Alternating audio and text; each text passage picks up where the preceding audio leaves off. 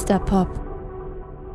Interviews. Ein ganz herzliches Willkommen zur sechsten Folge Flüsterpop, beziehungsweise zur dritten Folge Flüsterpop Interviews. Es geht heute ganz allgemein um Streaming und Streaming-Plattformen. Rike, Thema Streaming. Was war dein meistgestreamtester Song letztes Jahr? Boah, ich glaube, ich bin da relativ mainstreamig unterwegs, weil ich glaube, noch 500 Millionen andere Menschen hatten genau diesen Song als meistgehörtesten Song in ihrem Jahr 2020. Das ist tatsächlich Blinding Lights von The Weeknd. War das nicht sogar der meistgestreamte Song? Ja, genau. Ich habe es auch rauf und runter gehört letztes Jahr. Es hat mich irgendwie richtig gecatcht. Und ja, ich bin leider auch Mainstream-Opfer. Wie sieht es bei dir aus? Bist du ein bisschen undercover unterwegs oder auch so Mainstream? Äh, ich, ich bin leider das komplette Gegenteil. Also ich bezweifle auch, dass irgendeinem Hörer oder irgendeine Hörerin äh, die Band was sagen wird. Und zwar war es bei mir nämlich bei allen fünf meistgestreamtesten Songs äh, ein Song von der Band The Garden. Die sind aus den USA und machen Indie, Drum and Bass, Garage, Rock, die weirdeste Musik, die du dir Wilder vorstellen Mix. kannst, ja. Und da waren tatsächlich, glaube ich, alle Songs von denen, weil ich die letztes Jahr entdeckt habe und wirklich viel zu viel gehört habe. Also, ja. Mhm. Ja, bei mir waren dann halt noch so klassisch Finn Kliman dabei. Klar, weil letztes Jahr sein zweites Album rauskam und ich bin ja großer Finn-Fan. Ähm, deswegen, aber ja, ich habe sowieso einen super wilden Mix gehabt, irgendwie so aus Filmmusik, Tropical House, ähm, Deutschrap und noch irgendwas. Also es war ganz war ganz ulkig, wenn du dir das angeguckt hast, sagst du dir auch so, was ist mit der los? Ja. Der Algorithmus ist, glaube ich, komplett verwirrt von, yeah. von mir. Aber egal. Ja, Musikstreaming äh, hat ja, haben wir auch schon in der Folge mit Hubert und Udo drüber geredet, hat ja die ähm, Musikindustrie generell unfassbar verändert. Und ähm, ja, jetzt vielleicht mal so ein paar allgemeine Facts vorher, die wir gerne droppen würden, die, glaube ich, auch in der Industrie relativ wichtig sind, dass man die einfach weiß äh, und für alle, die nicht aus der Industrie sind, aber auch sehr interessant, mal äh, dazugehört zu haben. Und zwar sind tatsächlich ähm, ja, diesjährigen Halbjahreseinnahmen so rum ähm, durch Streaming generiert worden und weltweit sind das sogar ganze 62 Prozent der Musikindustrie. Das ist krank. Das ist crazy viel, wenn man mal vergleicht, wie das früher war. Früher sind wir alle, sind wir, vor allem ich, ich junger Hüpfer, in Plattenläden gelaufen und haben uns noch CDs gekauft oder sogar halt echte Platten. Kaufst du noch Platten, Leni? Ja, ja, also ich kaufe ich habe tatsächlich auch noch ganz viele CDs, weil ich mir viel CDs gekauft habe, auch noch als ich sie längst nicht mehr gehört habe.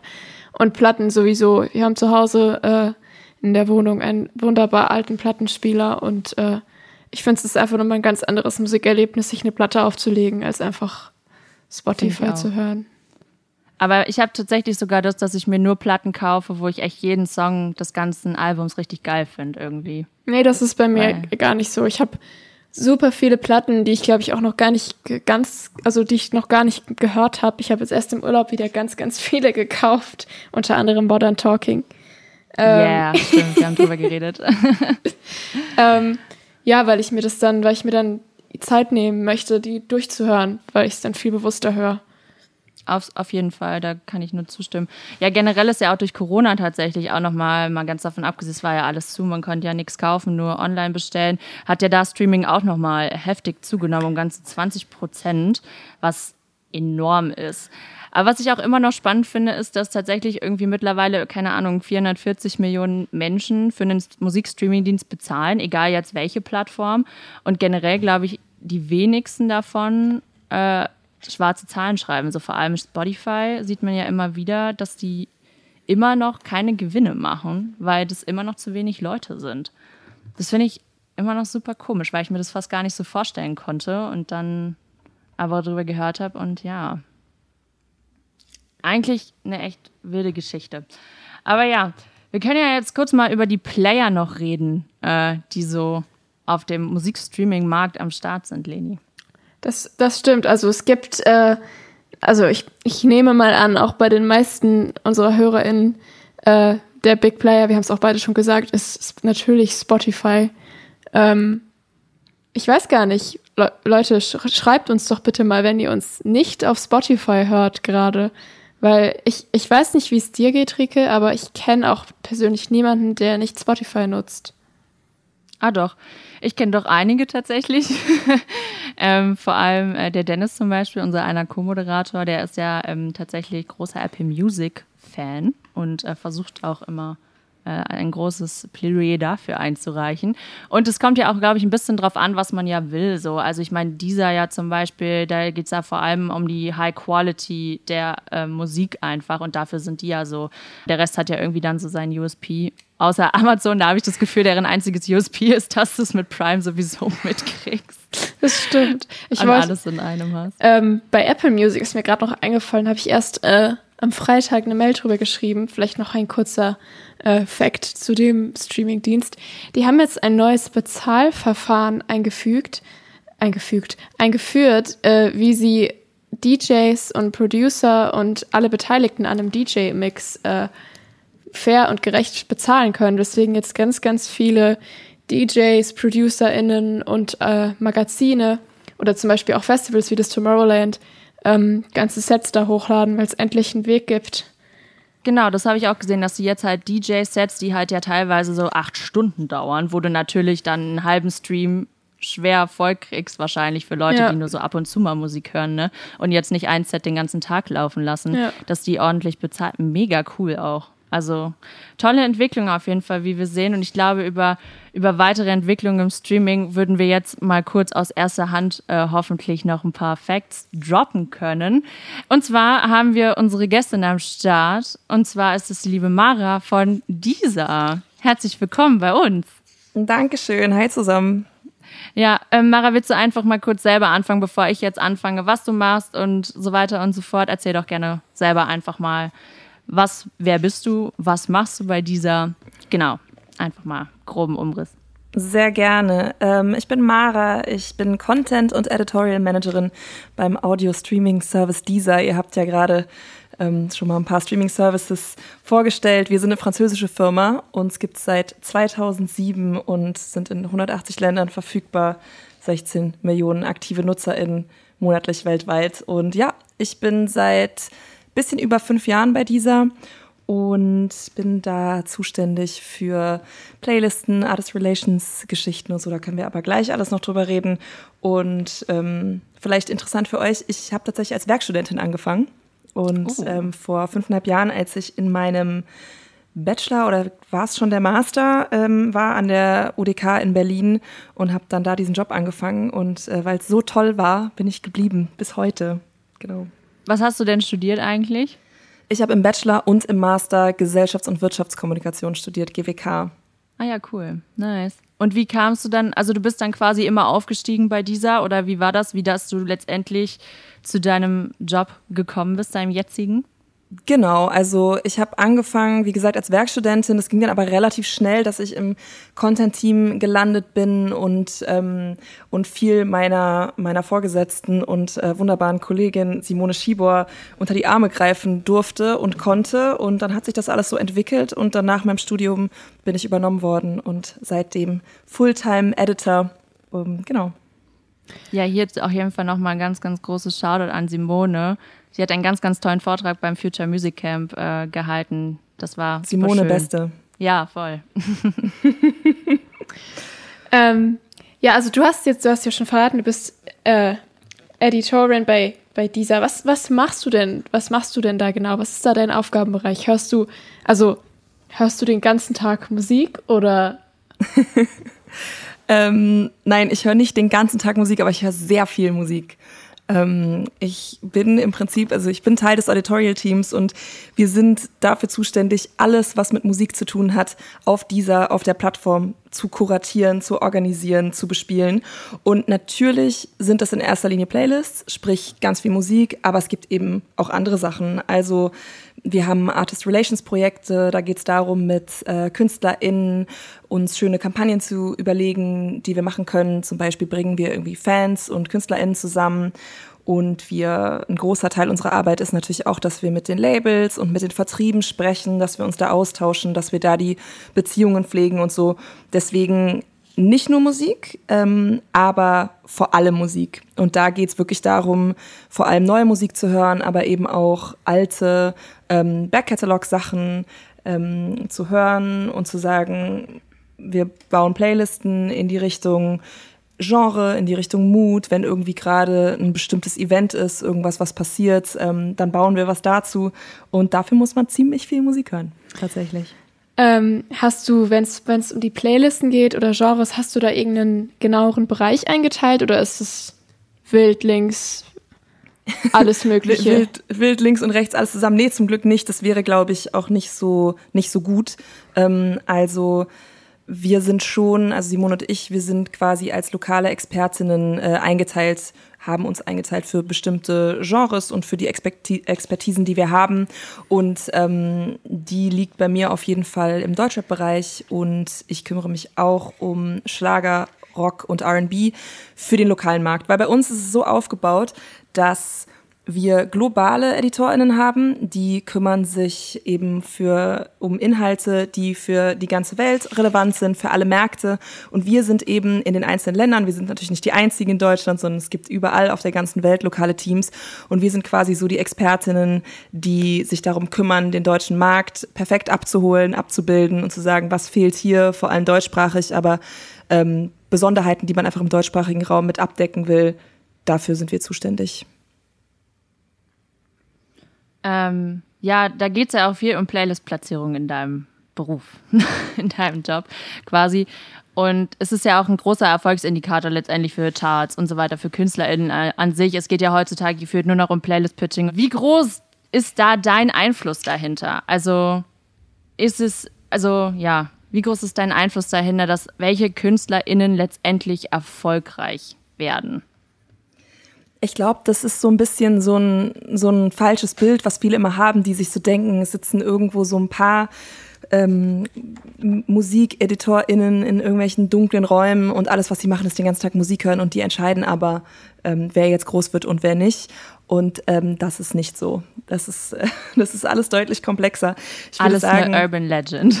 ja, genau. Also ähm, natürlich, also ich würde mal sagen, es schadet nicht, in einer Playlist zu sein. Ich habe jetzt noch nicht von dem Fall gehört, dass es einer Künstlerin, einem Künstler massiv geschadet hat, ähm, weil diese Person irgendwie Reichweite bekommen hat. Aber es ist halt eben auch wirklich nicht so einfach. Ne? Und ich würde sagen, es, es kann dir helfen, es kann ein Hebel sein, dass du mehr Reichweite bekommst dadurch.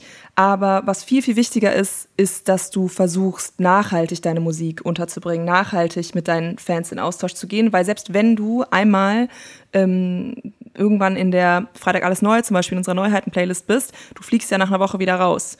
Oder wenn dein Song nicht funktioniert, wenn der nicht gehört wird, dann wird der nicht mehr in dieser Playlist sein. Sprich, dann hast du vielleicht eine Woche Streams, aber du möchtest ja, dass, deine, dass dein Song vielleicht für drei Monate da drin ist oder für Zeitraum X, der dir halt mehr bringt. Und ähm, deswegen sind Playlist-Platzierungen gut und schön und wichtig und ähm, es kann dir auf jeden Fall was bringen, aber so ein bisschen so dieser Mythos, so jeder möchte in, in Playlist XY, da wird ja auch mittlerweile in gefühlt jedem dritten Deutschrap-Song auch drüber gesprochen, äh, dass es heißt, ähm, ich will in die Playlist oder ich bin in der Playlist oder ich brauche die Playlist nicht. Also es sind immer verschiedene Narrative, die, die da an den Tag gebracht werden.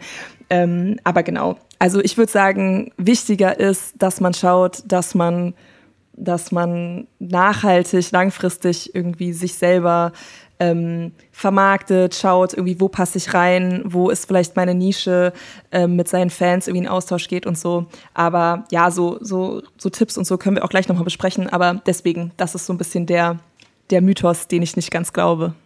Ist es bei euren Playlisten auch immer gleich, dass die jede Woche aktualisiert werden oder gibt es auch Playlisten, die so ein Monthly Karussell haben ja. oder wie das, ja? Okay. Also, ähm, wenn ihr Bock habt, ich kann euch ja mal kurz erzählen, so was für Playlisten wir auf dem Service haben, also was für Genau, also natürlich das, was die allermeisten kennen, sind, sind Neuheiten, New Releases. Ne? Jede Woche Freitag kommt neue Musik raus, ist einfach so, Friday ist der Musiktag, so Donnerstag ist der Kinotag ähm, und so weiter. Mittwoch ist der Buchtag, glaube ich, oder habe ich es jetzt verwechselt? Anyways, Freitag ist unser Tag und da kommt ganz, ganz viel neue Musik raus. Wir haben äh, viele Neuheiten, Playlisten ähm, und dafür hören wir dann eben auch wirklich, wirklich viel Musik während der Woche, um uns da anzuschauen, was da alles rausgekommen ist so, also die wird jede Woche aktualisiert, einmal die Woche. Auch übrigens nicht dreimal die Woche, einmal die Woche. Ähm, weil sonst kommen wir auch irgendwie in Teufelsküche, wenn man anfängt, ähm, alle fünf Minuten irgendwas zu ändern. Einmal die Woche. Und ähm, Und genau, also Hits-Playlisten gibt es zum Beispiel noch, die sind zum Teil öfter kuratiert, die sind zum Teil nur alle paar Wochen kuratiert, kommt wirklich total drauf an. Ähm, und da geht es eben darum, wirklich richtige Hits reinzutun, die die allermeisten Leute hören wollen. Ähm, und wenn ich kuratiert meine, sage ich jetzt nicht, dass wir da quasi zwei Wochen nicht drangehen, sondern was ich sage ist, da ändert sich nicht so viel. Ähm, und dann wird optimiert, weil ein großer Teil unserer Arbeit ist natürlich auch, dass wir Playlisten halt optimieren müssen und dass wir reingehen und sagen, ey, was funktioniert, was nicht. Und da ändern wir jetzt was. Und es gibt neben den New Releases und den Hits-Playlisten, von denen ich gerade gesprochen habe, noch sogenannte Back-Catalog-Listen. Also es gibt ja Frontline für neue Releases und es gibt den Back-Catalog für ältere Releases. Die sind in der Regel, sagt man so, Back-Catalog fängt bei vor fünf Jahren an und geht zurück. Dann gibt's noch Young Catalog, das ist dann so ein bisschen die Zeit zwischen vor fünf Jahren und, und vor zwei oder drei. Es gibt unterschiedliche Definitionen, aber wir machen natürlich auch ganz viele Playlisten, Klassiker-Playlisten, ähm, Rückblick-Playlisten, so eine 90s Party-Hits oder 2000er R&B-Party oder sowas ähm, sind irgendwie schöne, schöne Flashback-Playlists. Und ähm, gleichzeitig gibt's auch noch ganz viele Moods-Playlisten, also Stimmungs-Playlisten. Und da geht's darum, einen bestimmten Sound zu treffen. Wenn ihr jetzt kocht oder duscht oder spazieren geht oder was auch immer, gibt's halt den perfekten Sound dazu. Und ähm, genau, und dann gibt's noch als allerletztes, bevor ich das vergesse, was auch immer ziemlich viel Spaß macht tatsächlich, sind so Playlisten, Playlists für Topical Events, für Sachen, die gerade passieren. Lass es jetzt die Bundestagswahl sein, lass es die US-Präsidentschaftswahl sein, lass es Karneval sein, Weihnachten, also immer, wo man sagen kann, wir haben ein Thema, ähm, was machen wir damit? Ähm, das ist, bringt, auch, bringt auch sehr, sehr großen Spaß. Ähm, jetzt, jetzt wollte ich, bevor du, erstmal vielen Dank für die Erklärungen. Ich glaube, damit hast du sehr, sehr vielen schon mal äh, sehr viel Neues erzählt, unter anderem auch mir. ähm, jetzt hast du vorhin schon mal ein bisschen angeschnitten, was man so als Künstler oder als Künstlerin machen kann, um besser in Playlists zu kommen oder irgendwie in, in, in Wunschplaylisten zu landen. Ähm, wie werdet ihr denn jetzt auf so ganz neue KünstlerInnen aufmerksam? Oder was kann man, wenn man so komplett neu am, auf dem Radar ist und wirklich den ersten Release hat, was kann man denn da machen, dass, dass, dass man auffällt bei euch, sage ich jetzt mal? Ja, also vielleicht bevor ich die zweite Frage beantworte, kann ich euch einmal so ein bisschen erzählen, wie unser Ablauf tatsächlich ist. Wie kommen wir an Musik? Wie wird uns Musik gepitcht? Um das so ein bisschen zu verstehen, um das so ein bisschen im Kontext zu sehen, weil das ist auch sehr wichtig. Wir sind immer im Austausch mit unseren PartnerInnen bei den Labels und bei den Digitalvertrieben und von denen bekommen wir neue Musik vorgestellt und gepitcht und die versorgen uns damit quasi. Ähm, wir informieren uns aber natürlich auch noch so, also wenn es jetzt darum geht, welche Newcomerinnen ähm, wir finden, da finden wir die nicht nur durch unsere Partnerinnen, sondern natürlich sind wir auch irgendwie unterwegs auf Konzerten, auf TikTok, wo auch immer und schauen uns an, was abgeht. Ähm, das ist auch sehr wichtig. Aber wie wir jede Woche arbeiten, wie wir jede Woche Playlisten, ähm, hängt alles zusammen mit einem großen ähm, Ort und das ist nämlich unsere Release Bible, unser Pitching Sheet, wo alle Vertriebe, alle Labels eintragen, was in der Woche rauskommt, das priorisieren, uns da ganz viele Infos geben und damit arbeiten wir quasi. Das heißt, wir suchen uns nicht alles von überall zusammen, sondern wir haben alles auf einen Blick, was kommt und können das dann können das dann bearbeiten und es gibt auch eine Möglichkeit für Personen ohne ohne Label oder ohne Vertrieb, der ähm, sie oder ihn pitcht, gibt es die Möglichkeit, uns selbst zu pitchen, also für, für Indie-Leute. Ähm, da haben wir ein Formular, wo man seine Sachen anmelden kann. Und da gibt es so ein bisschen so grundlegende Tipps, wo ich sagen würde, ganz dringend pitcht früh genug. Nicht drei Tage vorher, nicht fünf Tage vorher, zwei Wochen vorher. Vielleicht auch mal zehn Tage vorher, aber bleiben wir lieber bei den zwei Wochen, weil das ist am sichersten. Und ähm, macht's vollständig, gebt alles an, was gefragt wird, überlegt euch, ähm, sind die Metadaten korrekt angelegt, ähm, könnt ihr uns noch irgendwas über den Song erzählen, beziehungsweise wo ist ein Listening-Link, können wir den Song vorher hören, wenn ich den nicht hören kann, dann kann ich auch nichts damit machen. Ähm, und was vielleicht auch ein, ein guter Tipp sein könnte, ist, wenn ihr was pitcht, ähm, wenn KünstlerInnen was pitchen, dann sollten sie sich überlegen, wofür pitchen sie eigentlich. Und nicht einfach nur sagen, ja, ja, für alles oder für was auch immer, sondern nee, ich mache irgendwie Untergrund-Rap, ähm, der so klingt wie XY und bin inspiriert von dem und ich sehe mich in dem Umfeld, dann schaue ich mal, was für eine Playlist auf dieser da ist, die vielleicht Raum für mich hat. Ah, es gibt die Deutsche Untergrund-Hype. Ah, okay, spannend, da würde ich ja reinpassen. Alles klar, da pitch ich drauf. So, das, das ist einfach wichtig. Ähm, ja, genau. Und ansonsten, es ist halt, es ist wichtig so ein bisschen, dass man diese, dass man diesen Regeln folgt, dass man wirklich sagt, ich reiche meinen Pitch der Regel nach ein. Nicht auf Instagram pitchen, nicht per E-Mail pitchen, nicht per, äh, meine Kollegin hat vorhin gesagt, äh, nicht mit Brieftaube pitchen, wobei ich sagen muss, wenn das jemand macht, dann überlege ich, ob ich mich bestechen lasse. Dann gibt's weil das Props, einfach, genau. Ganz ehrlich, wer, wer Tiere mit ins Spiel bringt, süße Tiere, bin ich dabei. Nein, Spaß, wir sind natürlich überhaupt nicht ähm, bestechbar, bestechlich. Nächste Woche, nächste Woche hast du zehn Hundewelpen und Oh. acht Ka Katzenbabys auf dem Schreibtisch. Ja, das wäre so toll. Das wäre ganz toll. Ich liebe äh, Hunde und Katzenbabys. Nee, genau, aber wir sind nicht bestechlich, möchte ich hier nochmal ausdrücklich sagen. Ähm, bitte keine, bitte keine süßen Tiere. Genau, und deswegen, also es ist, ich verstehe es ja, ich verstehe das total gut, dass man irgendwie sagt, es ist halt super schwierig, einen Einstieg zu schaffen und dann, dann kriegt man halt Pitches per Instagram, aber ich kann natürlich auch nicht, I, can't. So. Vielleicht nochmal zur Frage, weil du ja meintest, so was, was kann man noch alles machen? Jetzt habe ich erstmal gesagt, was man bitte nicht machen soll. Das ist auch ein bisschen fies. Also lass uns lieber positiv bleiben. Was für Dinge kann man tun? Ähm, ich würde KünstlerInnen auf jeden Fall raten, ähm, sich mit ihrer Streaming, mit ihrem Streaming-Auftritt äh, auseinanderzusetzen. Und zwar nicht nur auf einem Streamingdienst, sondern auf allen. Ihr habt Fans auf allen Streamingdiensten, das ist ein Fakt. Auch wenn es einen Global Player gibt, auch wenn es mehrere große Player gibt, eure Fans sind überall und die möchten abgeholt werden.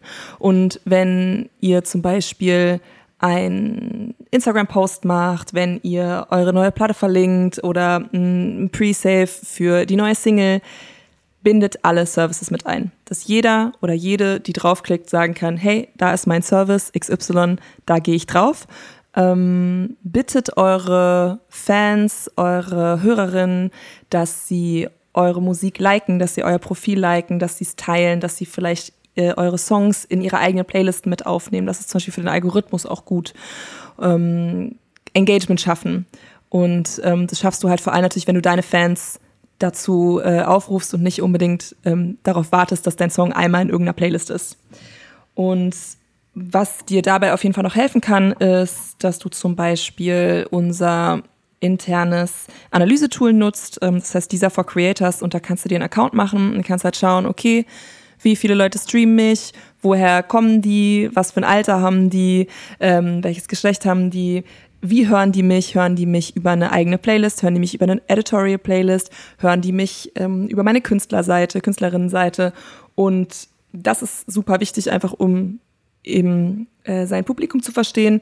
Und gleichzeitig könnt ihr da auch immer die Artist-Seiten bearbeiten. Sprich, gutes Profilfoto, äh, packt eure Socials damit rein und so für halt einen schönen, einen schönen Auftritt. Das sind so ein bisschen so die, die Basics, die ich raten würde. Ja, auf jeden Fall mega spannend und immer schön aktuell halten auch. Ganz viele Künstler vermasseln das ja immer bei Ja, kurz genau. vorm Release.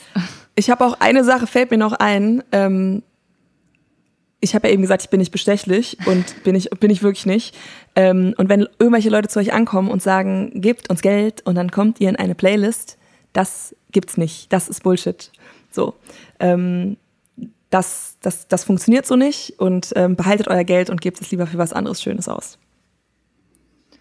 Ja, Thema Geld. Geniale Überleitung. Genial, ja. Äh, da haben wir es auch wieder. Ja, generell ist ja auch Stream, also so cool, glaube ich, jeder und jede von uns Streaming findet, weil ich glaube, es hat uns mehr als einiges erleichtert und macht es natürlich auch unfassbar schön für die EndverbraucherInnen, dass man einfach nur sein Handy rausholen muss und auf Play drücken muss beim Streamingdienst seiner und ihrer Wahl. Ähm, ist es natürlich ja bei den KünstlerInnen auch manchmal, vor allem wenn man sich halt angeschaut hat, wie wir vorhin auch schon kurz erwähnt haben, äh, sieht es natürlich geldmäßig ein bisschen trauriger aus als damals, sagen wir mal sagen wir ja mal so. Und ähm, genau, wir wissen ja, dass bisher alle Streaming-Dienste, soweit ich weiß, größtenteils zumindest, äh, über das Prorata-System eben abrechnen. Da gibt es so eine wunderschöne Formel und so weiter. Bitte ähm, guckt euch die gerne mal an, um einfach mal auch zu wissen, was ihr mit euren Streams vielleicht macht. Das findet man ganz einfach. Im Internet ist nicht schwierig. Aber der Clou dahinter ist ja, es scheint zumindest sehr ungerechtfertigt, weil letztendlich KünstlerInnen ja einen geringeren Teil auf jeden Fall abbekommen und viel teilen müssen.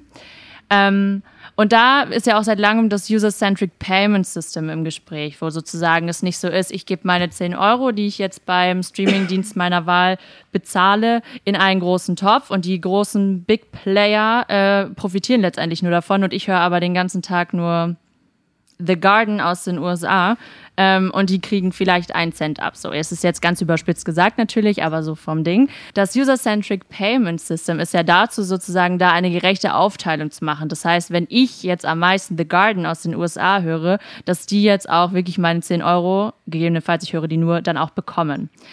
Dieser vor allem hat sich ja eigentlich dafür ausgesprochen, diesen tatsächlichen Wechsel auch in die Wege zu leiten. Ähm, aber bisher kam der ja noch nicht in die Realität. Also er wurde noch nicht in die Realität umgesetzt. Woran, woran liegt das? Vielleicht kannst du uns da ein paar kleine Insights geben, was da einfach der aktuelle Stand dahingehend gerade ist. Ja, also ähm, UCPS Woran liegt es, dass es UCPS noch nicht gibt? Es gibt ähm, sehr viele Gründe und ich kann euch leider heute nicht die große Erleuchtung mitbringen oder die großen Insights, warum das so ist. Es ist tatsächlich so, dass diese Entscheidung an sehr vielen, an sehr vielen Parteien hängt. Und alle RechteinhaberInnen, ähm, das sind Labels, das sind Verlage, das sind Verwertungsgesellschaften, müssen eben diesem UCPS zustimmen. Und solange das nicht passiert, können wir es nicht umsetzen. Und es ist, das ist sehr schade. Ähm, aber da ist einfach noch irgendwie zu viel auf der rechtlichen Seite zu klären. Und solange eben das noch nicht geklärt ist und solange noch nicht alle an Bord sind, müssen wir leider äh, noch abwarten. Und so schnell kann dann das Abrechnungsmodell leider nicht geändert werden, auch äh, wenn wir uns das natürlich sehr wünschen. Schade.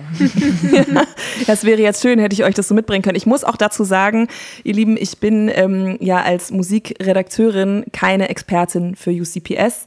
Das sind andere Leute bei uns ähm, in der Firma und ich bin natürlich ähm, großer, großer Fan davon und ich hoffe, dass wir das bald umsetzen. Aber ähm, ihr könnt euch auch gerne nochmal die UCPS-Website angucken. Ich finde, da ist das super erklärt. Da wird auch nochmal gezeigt, quasi wie viel ähm, ausgeschüttet würde an jemanden. Unter dem System und unter dem alten System. Und das ist schon, das ist schon sehr eindrücklich auf jeden Fall. Auf jeden Fall, ja. Habe ich auch schon öfter mal drüber nachgeguckt für irgendwelche Uni-Vorträge oder sowas. Auf jeden Fall sehr gut erklärt. Für auch die, für die das zu kompliziert ist zu verstehen, da, da kann man es nicht, nicht verstehen quasi. Auf jeden Fall. Sehr gut. Ja, dann kommen wir jetzt auch schon zur letzten, äh, ich nenne es mal sachlichen Frage unseres Interviews. Und zwar wir sind ja schon wirklich sehr, sehr weit im Streaming. Es gibt zig Playlists, zig Arten, inzwischen auch Musik zu streamen, auch was Geräte und alles Mögliche anbelangt. Ähm, jetzt haben wir noch, also da kann sich natürlich jeder seine eigene, ich sage jetzt mal, Meinung auch zu bilden zu der Frage. Oder auch kann sich jeder was bei denken. Jetzt die Frage aber an dich. Denkst du, dass die, ich nenne es mal, letzte Form des Musikkonsums hier schon erreicht ist, dass eigentlich nicht mehr großartig viel kommen kann? Oder glaubst du, das ist einfach, das ist, das ist erst der Anfang von einem ganz neuen Zeitalter, um es mal richtig dramatisch auszusprechen? so epic zum Ende hin. Ähm, und vergiss eine, eine Sekunde Frage. und vergiss eine Sekunde deinen Beruf. ja. Ey, gar kein Problem.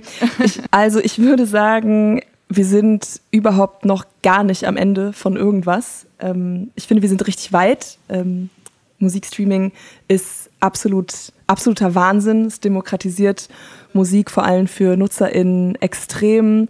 Ähm, ich hätte mir nicht denken können, als ich noch irgendwie zwölf war und meine paar Mark Taschengeld zusammengekratzt habe für das neue Britney Spears Album, dass ich sagen könnte, ich kann für einen sehr geringen Geldbetrag im Monat ähm, diese ganze Musik hören, egal wo auf der Welt ich bin, egal ob online oder offline. Und deswegen ja, bin großer Streaming-Fan, obviously. Ähm, auch wegen meines Jobs, aber auch wegen meiner Liebe zur Musik. Aber ich würde sagen, wir sind überhaupt nicht am Ende. Also, ich habe jetzt gerade über diese lustige Zeit geredet, äh, als ich zwölf war und wir eventuell irgendwann mal ange angefangen haben, uns Minidiscs zu kaufen. Da dachte man ja auch kurz so, ey, das ist das Ding. So, ich bin groß geworden mit Kassetten ähm, und habe Kassetten gehört. Dann habe ich angefangen, CDs zu hören. Das war dann schon der absolute Hammer. Und irgendwann ging es weiter mit, mit MP3s, mit File-Sharing und so weiter.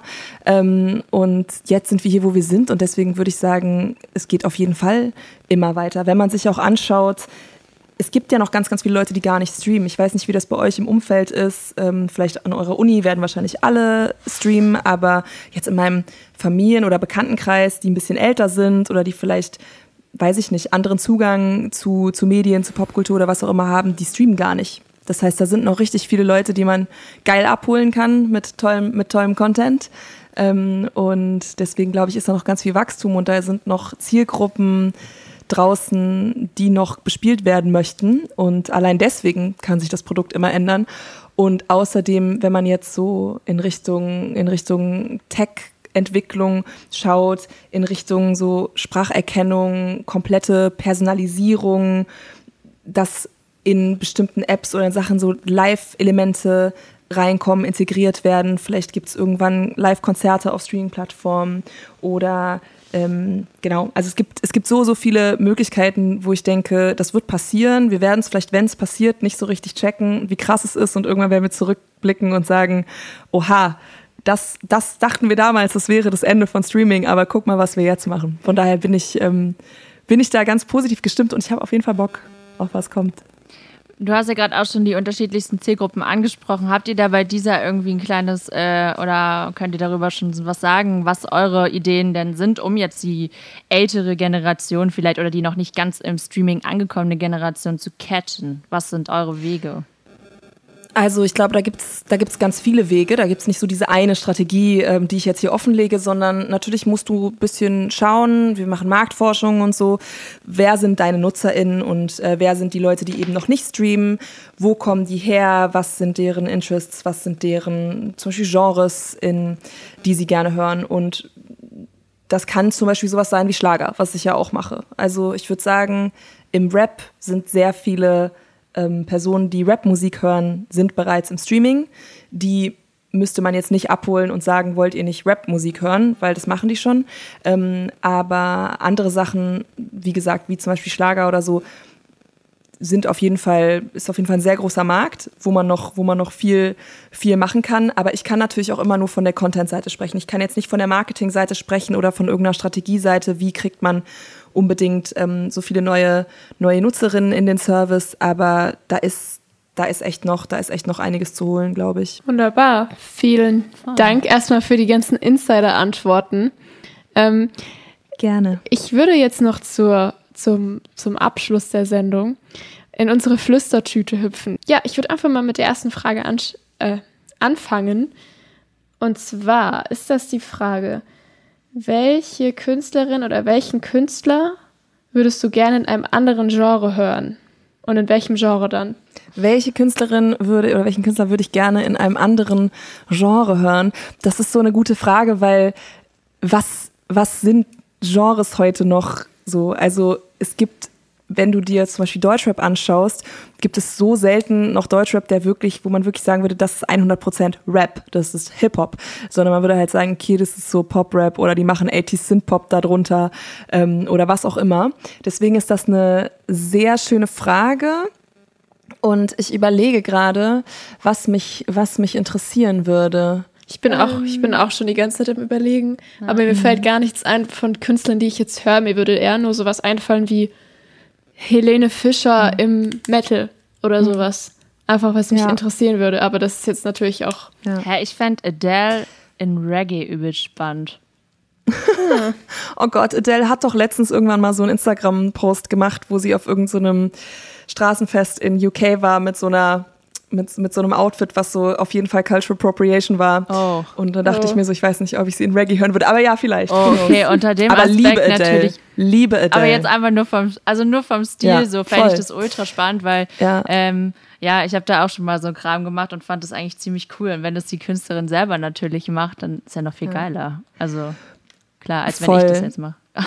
ich glaube, also total, ich glaube, ich persönlich kann mir vorstellen, dass mich Sachen besonders interessieren, die die nicht komplett nicht erwartbar sind. Weil wenn wir jetzt sagen, ne, Helene Fischer macht irgendwie Metal, das ist halt super krass und es würde mich voll interessieren, weil es ist witzig äh, und es wäre mal was ganz anderes, aber ich finde, es, es passt halt nicht. Also nicht so ne, natürlich, ne? weil ich mir denke, sie hat dazu keinen Bezug. Dann würde ich mich eher fragen, okay, was, wo ist Helene Fischer so ansatzweise nah dran, wo sie aber noch nicht ganz ganz weg ist.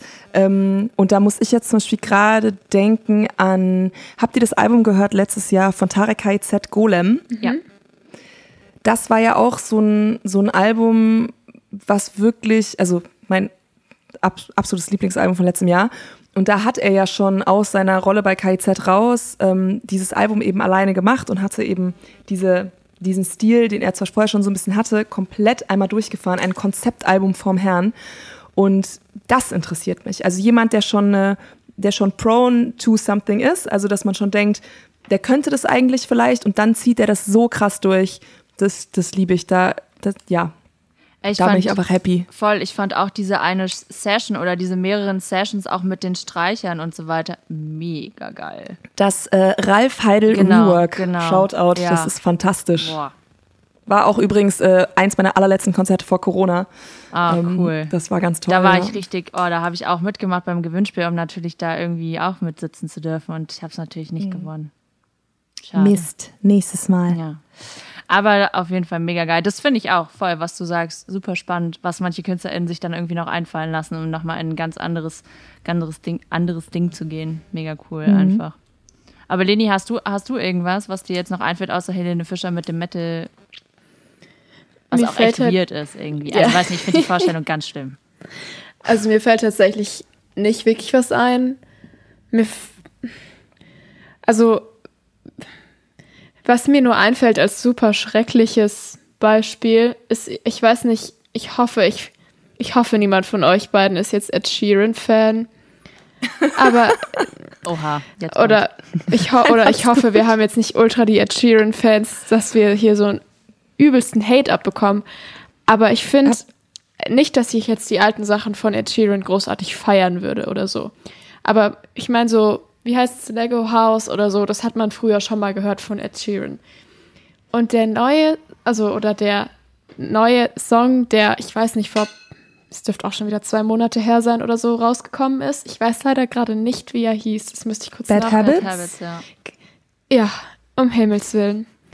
Also das fand ich so schrecklich. Das war halt so. Habe so ich jetzt auch öfter schon gehört. So Pop Ey, und, und auch seine Attitüde, die er mit diesem ganzen neuen Release und so an den Tag legt und so dieses, ich bin jetzt auch im coolen Pop angekommen. Das finde ich so zum Fremdschämen. Und das, also das ist gerade das Einzige, was mir einfällt mit Künstlern in einem anderen Genre, weil es für mich, also ich weiß nicht, wenn man an Ed Sheeran denkt, dann denkt man an eine Gitarre und allenfalls mal vielleicht dann irgendwelche krassen Produktionen wie Icy Fire oder so, die aber trotzdem noch in seinem Musikgenrebereich liegen. Und bei dem, bei dem neuen Song, ah, das ist gerade deswegen, kann ich gerade an nichts anderes denken, außer an diesen neuen zum Zombie geschminkten Ed Sheeran. Wow. Oh ihr, ihr, müsstet, ihr müsstet Lenis Gesicht sehen, es war gerade richtig sehr viele Emotionen, sehr viel Abneigung. Also ich möchte ganz kurz sagen, ich bin kein äh, großer Ed Sheeran-Fan. Ähm, ich habe da keine starken Emotionen. Ähm, ich war früher, auf jeden Fall fand ich so seine allerersten Sachen irgendwie schön, fand genau. irgendwie toll. Ähm, fand auch Icy Fire irgendwie ich finde es ein super Song, ich finde es super stark. Oh mein Gott. Also sorry, äh, ich glaube, ich habe den im Kino gesehen. Ähm, am Ende vom, vom Hobbit-Dings, äh, wo die Credits kamen, lief der und ich war so, der Film war echt nicht so geil, aber dieser Song, I love it. Deswegen ähm, ich, ich verstehe dich. Ähm, ich finde, ich, ich, ich versuche immer so ein bisschen so diese, diese Hass auf so neue, so, so, so Sachen, wenn dann irgendwo der Drop kommt oder wenn irgendwo diese Sachen so kommen, wo man denkt, so nein, könnt ihr nicht damit aufhören, kannst du nicht mit deiner Gitarre wiederkommen, das einfach nicht ganz so emotional zu sehen, weil es bringt doch auch nichts. Es bringt stimmt, doch auch nichts. Dann ja. hört man die alten Sachen, die sind auch schön. Und ähm, jetzt hat er vor, ich glaube, die Single davor war so eine Ballade, die war auch okay. Ach, ja. Ja, mich also. Oder wir hören ich, The Garden einfach. Ja, ja also ich habe mich auch mit mehreren Leuten über die neuen Songs von Ed Sheeran unterhalten, habe auch viel eher so Lenis Ansicht gehört. Und ich war halt auch so, ja, dann macht er jetzt halt Pop-Pop, dann ist es halt so. Dann macht er jetzt halt Mainstream-Pop, wenn er Bock drauf hat. Wer weiß, vielleicht Der hat immer Mainstream-Pop gemacht. Ja, ja, aber Ed Sheeran jetzt, hat noch nie nicht Mainstream-Pop gemacht. So. Ja, aber jetzt ohne den Singer-Songwriter-Touch, so. Weißt du, wie ich meine?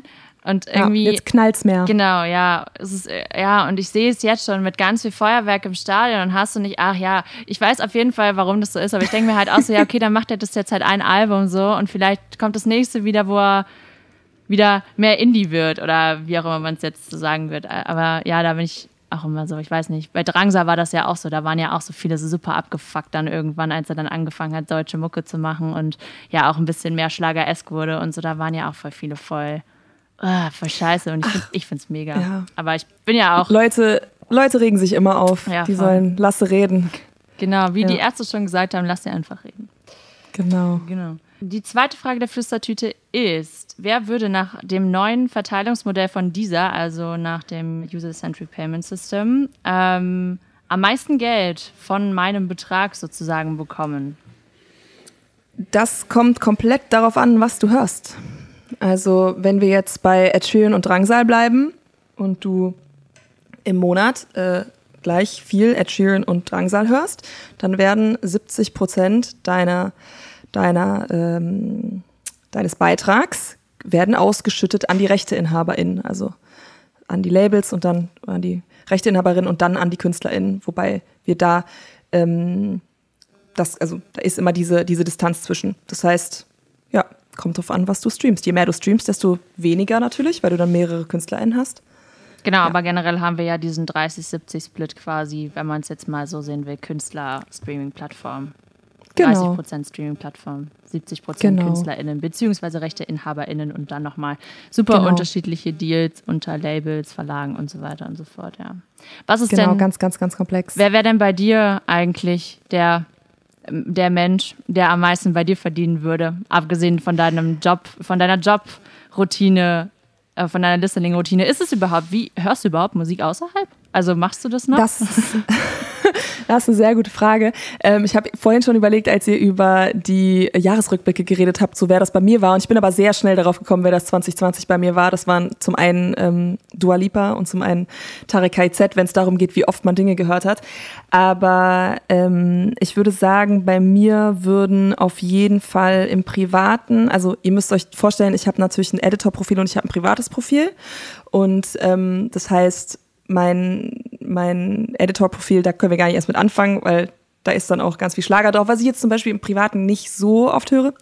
Ähm, und deswegen ähm, wäre es bei mir, glaube ich, vor allem so einzelne, einzelne Rap-Acts, einzelne RB-Acts, sowohl aus Deutschland als auch aus den USA. Ähm, aber Dua Lipa würde definitiv viel Geld von mir bekommen. Also sie hätte, sie hätte schon sehr, sehr viel bekommen, auf jeden Fall. Verdient auch. Ja, Absolut. genau, komplett verdient. Ähm, wir lieben alle Dua. Aber noch zu der Frage, ob ich Musik höre, ähm, ist voll die faire Frage. Also ich höre wahnsinnig viel Musik in meinem Job und ich höre außerhalb, wenn ich alleine bin, nicht mehr so oft Musik. Also was ich mache, ist, wenn ich abends koche, wenn ich ähm, wenn ich eine Freundin da habe und wir irgendwie ähm, auf dem Balkon sitzen und ein Weinchen trinken, da mache ich mal eine, eine Beats-Playlist an oder sowas, eine Instrumental-Playlist ähm, oder schaue irgendwie, keine Ahnung, eine Happy Hour-Playlist, wenn ich irgendwie mit Leuten sitze und gute Laune haben will. Aber alleine nicht mehr so oft. Ich höre sehr viel Podcasts, ich höre sehr viel Spoken-Word-Content. Ähm, vielleicht auch, weil es halt ein bisschen viel ist. Ne? Und weil natürlich auch irgendwie diese Beziehung zu Musik eine andere ist, wenn du konstant damit arbeitest, wenn du auch konstant über Musik als nicht nur als ähm, künstlerisches etwas, was dir irgendwie gerade was gibt in dem Moment, sondern wenn du ähm, mainstreamig denkst und überlegst, wie passt das irgendwo rein in irgendeinen Markt, selbst wenn es nicht meine persönliche ähm, Vorliebe ist, dann verändert sich ein bisschen was. Was ist deine Lieblingssprache für Musik? Ähm, Habe ich noch nie drüber nachgedacht, finde ich eine sehr gute Frage. Es ist nicht Deutsch. Ähm, es ist wahrscheinlich Englisch, weil das so das, das ist, was mir so am nächsten ist. Ich habe irgendwie, als ich sehr, sehr jung war, schon immer sehr viel gesungen, sowieso viel Musik gehört und sehr viel auf Englisch. Und ich konnte halt kein Englisch, hat sich dann auch dementsprechend angehört. Aber ich habe unter anderem durch die Musik und durch Singen auch Englisch gelernt. Und habe viel ähm, früher so im Jazzbereich mich bewegt und so Jazzstandards gesungen. Und ähm, da war ich in der Schule. Und deswegen weiß ich nicht, liegt mir das, glaube ich, am allernächsten. Ich finde es am schönsten. Es ist jetzt keine super, super spannende Antwort. Es wäre jetzt natürlich auch mega cool, wenn ich sagen könnte, so Norwegisch oder so. Klar. Aber bei mir ist es tatsächlich, tatsächlich Englisch. Der Gag wäre, bei Simone wäre es vielleicht sogar Norwegisch. Aber egal, andere Geschichte. ähm, Englisch ist es auf jeden Fall und ich glaube, so andere Sprachen, zu denen man irgendwie einen Bezug hat, ähm, sei es Französisch, äh, sei es Hebräisch, andere so, so, so Sprachen. Wenn ich dann darin was höre, dann finde ich es auch ganz toll, aber da kann ich es nicht so sehr fühlen, weil ich es nicht komplett verstehe. Deswegen Englisch. Ich habe auch immer ein bisschen Angst, dass ich dann so Songs übelst abfeier und die sind vielleicht richtig schwierig. Also so, also was, worum es in dem Song geht. So. Ja, komplett. Ja, ich meine, überleg doch mal, wie das so war mit so Sachen, die man halt früher gehört hat und als Kind überhaupt nicht gecheckt hat, was Voll. man da erzählt. Und dann heute singt man die so nach und ist so, Moment. Absolut, ey, Das wie, ist wie viel, problematic. Voll, wie viele Kinder auch äh, Candy Shop und sowas einfach immer mitgerappt haben. So, wo sie auch alles immer Ja, habe ich geliebt. Perfekt, perfektes Album. Get Rich or Die Trying. Sehr gut, sehr empfehlenswert. Auf jeden Fall crazy. Ja. Ja. Ähm, Was ist denn deine Lieblingssprache, Rike? Also, Ich habe ich hab sowas auch nicht. Ich finde es auch irgendwie ein bisschen weird, das zu sagen, weil ähm, ich würde Musik nicht von der Sprache abhängig machen. Ich finde auch auf jeden Fall manchmal halt, also habe ich halt manchmal im Hinterkopf diese Nummer mit von wegen, okay, wer weiß, was die da wirklich sagen. Und meistens muss ich auch leider ehrlich sagen, bin ich dann auch zu faul, den Text in Google-Übersetzer einzugeben und mir dann das gebrochene Deutsch da durchzulesen, was da rauskommt. Ähm, aber ich glaube, wenn ich jetzt einfach mal davon daher gucke, was ich am meisten höre, ich höre tatsächlich am meisten deutsche Musik. Also auch wirklich Deutsch-Deutsch. So, ich bin ja echt in meiner deutschen Bubble seit Jahren leider hängen geblieben, so ein bisschen und bin weniger international unterwegs. Was einerseits natürlich toll ist und andererseits auch ein bisschen, ja, eingefahren irgendwie. Aber ähm, ja, tatsächlich Deutsch. Eben auch, weil ich manchmal zu faul bin. Ähm, genauer auf den Text zu achten. Und bei Deutscher kann ich das halt auch nebenbei, weil ich möchte mich ja irgendwie auch mit den Texten auseinandersetzen. Aber manchmal fehlt mir auch die, die Lust und die, die Laune dazu. Einfach, muss ich wirklich gestehen. Wie ist es bei dir? ja, also bei mir ist auch, also die Texte sind mir zwar auch super wichtig, aber die Sprache, in der sie gesungen werden, überhaupt nicht. Also das kann jetzt auf, auf Englisch, auf Deutsch, auf Französisch, auf was ist mir egal, also wirklich komplett egal, auf was für eine Sprache das gesungen wird. Ähm, Hauptsache, es, es hört sich gut an, sage ich jetzt mal. Also ich finde, ich finde, also mir fällt jetzt keine Sprache ein, wo mir der Klang der Sprache einen Song kaputt machen würde. Ah, doch. Also, ja? Französisch ist Was? bei mir halt echt ein Killer, muss ich wirklich sagen.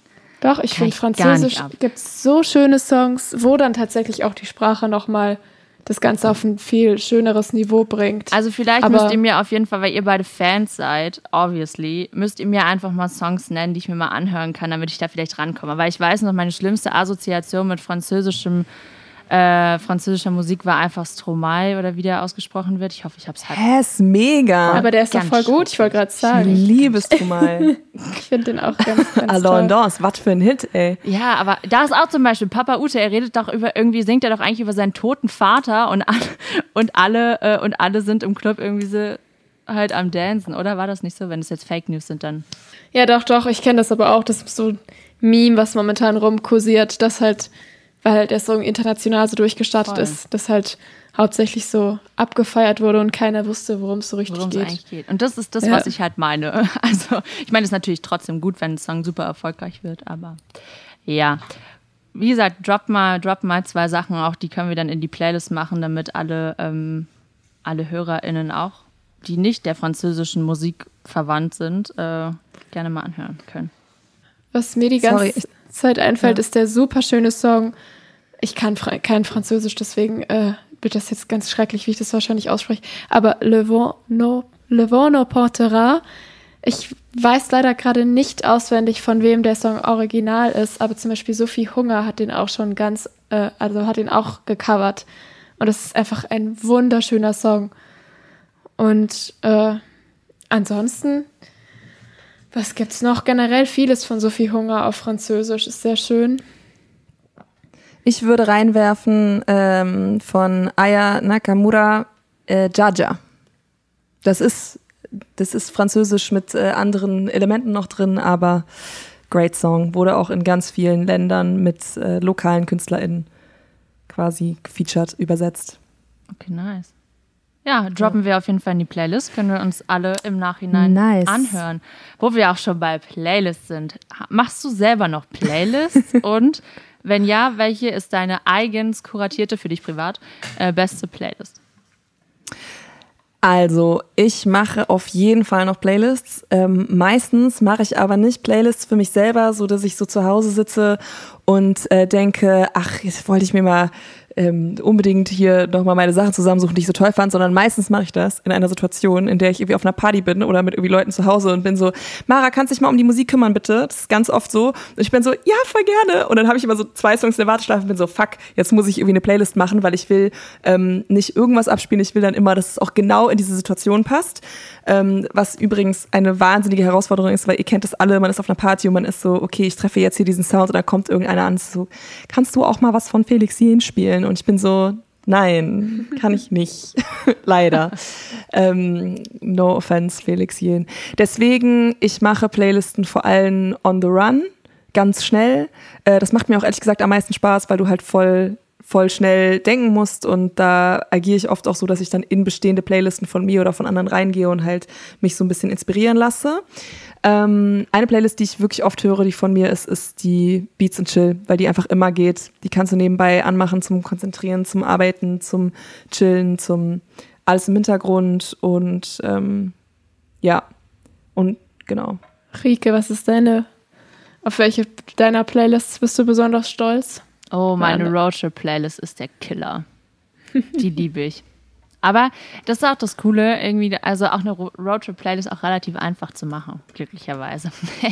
Aber doch, ich bin, ich bin schon echt stolz. Ich war ja jetzt in Schweden, haben wir ja letzte Folge auch drüber geredet, im Sommer auf einem kleinen Roadtrip. Und da haben wir auch nur meine Playlist hoch und runter gehört. Ich meine, die hat auch irgendwie sieben Stunden Kapazität oder so. Also da sind ordentlich Songs drin. Aber doch, die, macht, die mochte ich schon am liebsten, weil die auch so schön zusammenpasst. Weil ich ganz oft so Playlisten nach meiner Mut irgendwie, wie ich gerade so in dem Moment bin, bastel. Und das kann so wild sein manchmal, was da dann zusammenkommt, dass sich das wahrscheinlich keine andere Person gerne anhören würde. Deswegen ist, glaube ich, die die harmonischste von allen. Nein, ich wollte noch eine nennen, die mir gerade noch eingefallen ist. Ähm, weil Partys ja eigentlich schon sehr, sehr lange her sind. Also ich erzähle mal hier so, wenn ich auf Partys bin, aber let's be honest, das war das letzte Mal vor anderthalb Jahren. Ähm, ich habe eine sehr, sehr, sehr große, sehr lange Playlist ähm, von meinem Geburtstag von vor fünf Jahren, die jedes Jahr erweitert wird. Und ich feiere seit äh, fünf Jahren in der gleichen Location jedes Jahr meinen Geburtstag und es sind auch meistens die gleichen Leute, die dann mit auflegen. Und ähm, diese Playlist ist der absolute Wahnsinn und es ist eine Mischung aus 90s und 2000er R&B und Pop und Hip-Hop und ähm, ich freue mich jetzt schon wieder, die, die zu hören und die wird wieder erweitert mit den besten Songs aus diesem Jahr. Linia, hast du noch eine, Play eine Playlist? Ähm, also ich muss, ich muss zugeben, ich bin so ein Psycho, der auf Spotify seine tausend Lieblingssongs auch gerne und oft im Shuffle hört. also ich habe zwar, ich habe wirklich, ich habe so viele Playlists, ich habe alles, ich bin halt, ich bin Ordnungsfreak und dementsprechend muss auch meine Musik in Playlists irgendwo geordnet stattfinden, auch wenn ich sie da nur selten drin höre. Also entweder ich habe ich hab, äh, Playlists für, für so wichtige Leute in meinem Leben, sag ich mal, also für meine Eltern, für meine Schwester, für meinen Freund. Das die höre ich sehr gerne, weil mich das dann einfach auch an die Person immer erinnert. Oder wenn nicht, ich habe eine Playlist, äh, wo ich ganz, ganz viele weirde Songs drin habe, die mir aber super gut gefallen. Und das da alles gesammelt in einer, in einer Playlist. Und die, ich, die höre ich eigentlich ganz gerne. Aber ähm, letzte Frage aus der Flüstertüte. Ähm, ich, ich fange mal an mit dir, Rike. Hm. Was wäre denn dein perfekter Collab? Also, was wäre eine Traumkollaboration? Mine und Drangsal. ich wusste, dass es was mit Drangsal ist. ich liebe Drangsal. Ja, äh, und Mine mag ich auch super gern. Die war dieses Jahr auch einer meiner Hot Takes. Auf jeden Fall. Ähm, ja. Mine und Drangsal. Safe. Ich glaube, das ist nicht so unrealistisch. Ich hoffe. Sind die nicht in dieser Band, die die mal gegründet haben, die Mösen Onkels. Ja, genau. Da ist doch Mine. Da ist aber nie was passiert bisher, leider. Aber vielleicht Ja, kommt das noch. Stimmt, stimmt, stimmt. Tristan Brusch noch, ne? Ja, Mine, Drangsal, Tristan Brusch und war nicht noch jemand mit dabei? Mia, ich Mia glaub, Morgan, Mia Morgan, oder? oder? Ja, genau, ja. Morgen, ja, mir morgen. Hast du einen Hot Take, Mara? Oder nee, kein Hot Take, deine beste, no, no, no, no, deine beste Collabo.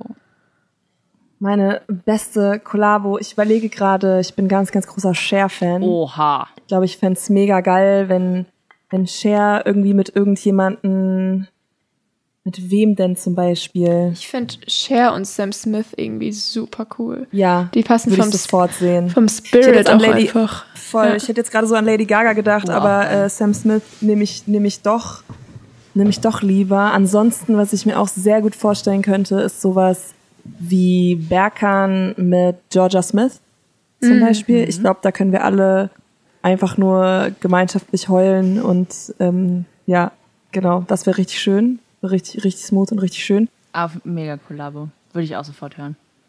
Safe. Leni, du? Äh, ich bin, ich bin auch die, ich bin die auch die ganze Zeit schon wieder im Überlegen. Ich bin, ich bin großer Sleaford Mutz Fan, aber die haben eigentlich auch schon, also mir fallen gerade die ganze Zeit Sachen ein, die es schon gibt.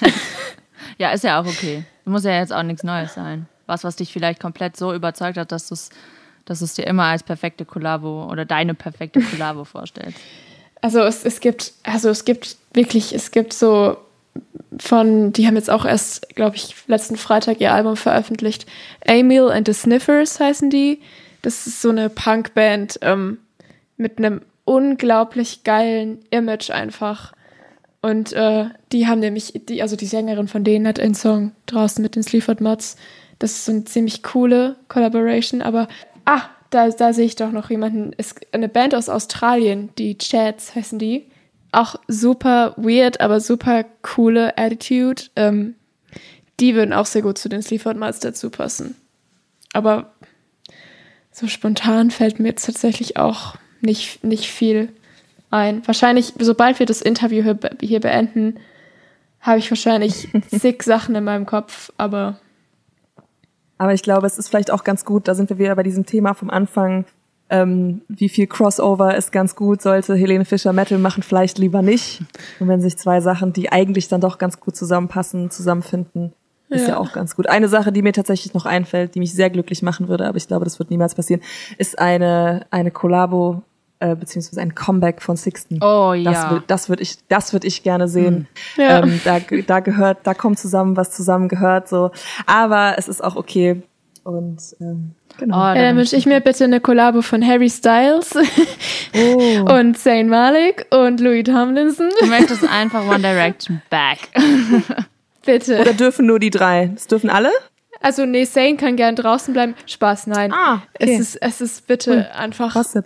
Ich bin auch noch der festen Überzeugung, dass es irgendwann noch passieren wird und mein, mein Jugendtraum eines One Direction Konzerts noch in Erfüllung geht. Aber das wäre auch. Was mir auch gerade noch eingefallen ist, ist äh, Björk und Tame Impala. Ich glaube, das wäre eine coole Mischung. Ja, sehe ich. Ja. Naja. Ja. Oh Leute, ey, ich glaube, wir können hier noch unendlich über Musikkollaborationen, über KünstlerInnen, Yes. um generelle ähm, Playlisten quatschen. Aber ich glaube, wir sind auch langsam an einem Punkt angekommen, wo wir das schön rund haben. Und äh, vielleicht aber noch kurz eine ganz kleine Sache. Und zwar haben wir letztes Mal im Interview mit dem lieben Leopold nochmal ganz große Shoutouts an dich, ähm, eine neue Rubrik eingeführt. Und zwar die Rubrik unsere Guilty Pleasure Playlist. Ähm, und natürlich wollen wir dir auch die Möglichkeit geben, Mara, da deinen Lieblings-Guilty Pleasure-Song raufzupacken.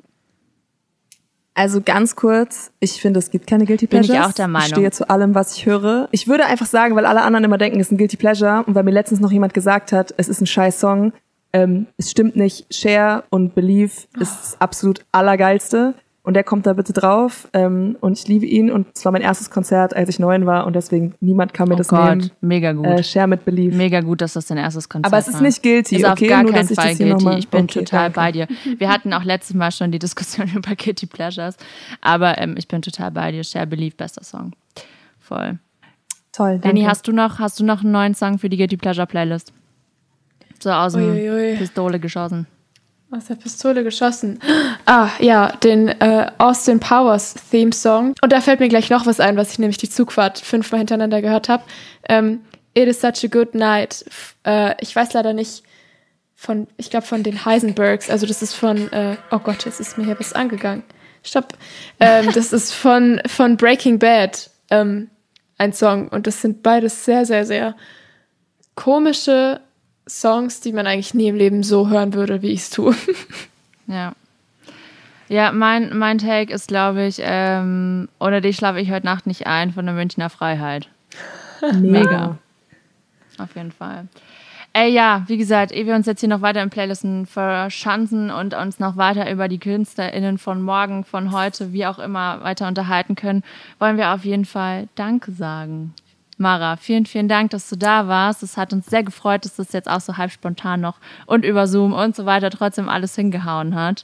Äh, ja, Sehr gerne. Danke für die Einladung. Es war sehr schön. voll. Und auch äh, gerne wieder, vielleicht auch mal zu einem anderen Thema oder so. Wenn du Bock hast, komm gerne nochmal vorbei. Ja, das war Mara von dieser. Wir bedanken uns nochmal viel, vielmals, dass, äh, dass sie da war. Ich hoffe, wir konnten euch ein bisschen unser, äh, jetzt den Bereich Streaming, Streaming-Dienste und vor allem auch konnte Mara uns sicherlich einen sehr, sehr guten Blick in den Job als Editorin oder Editor eben bei einem Streaming-Dienst einbringen. Äh, wir haben uns sehr gefreut und hoffen vielleicht, dass wir später auch an anderer Stelle nochmal oder bei irg irgendwelchen Updates hinsichtlich Streaming nochmal mit Mara reden können oder mit irgendwelchen anderen ähm, MitarbeiterInnen von dieser oder jeglichen anderen Streaming-Plattformen. Generell geht natürlich wie immer, wir hören uns in zwei Wochen wieder. Da kommen Alex und Dennis mit einer neuen Folge Flüsterpop Talks. Lasst doch auch gerne ein Follow da auf unseren Instagram-Socials und auf allen anderen Streaming-Plattformen natürlich auch. Wir freuen uns, wenn wir uns dann in vier Wochen das nächste Mal wieder hören. Bye! Flüsterpop.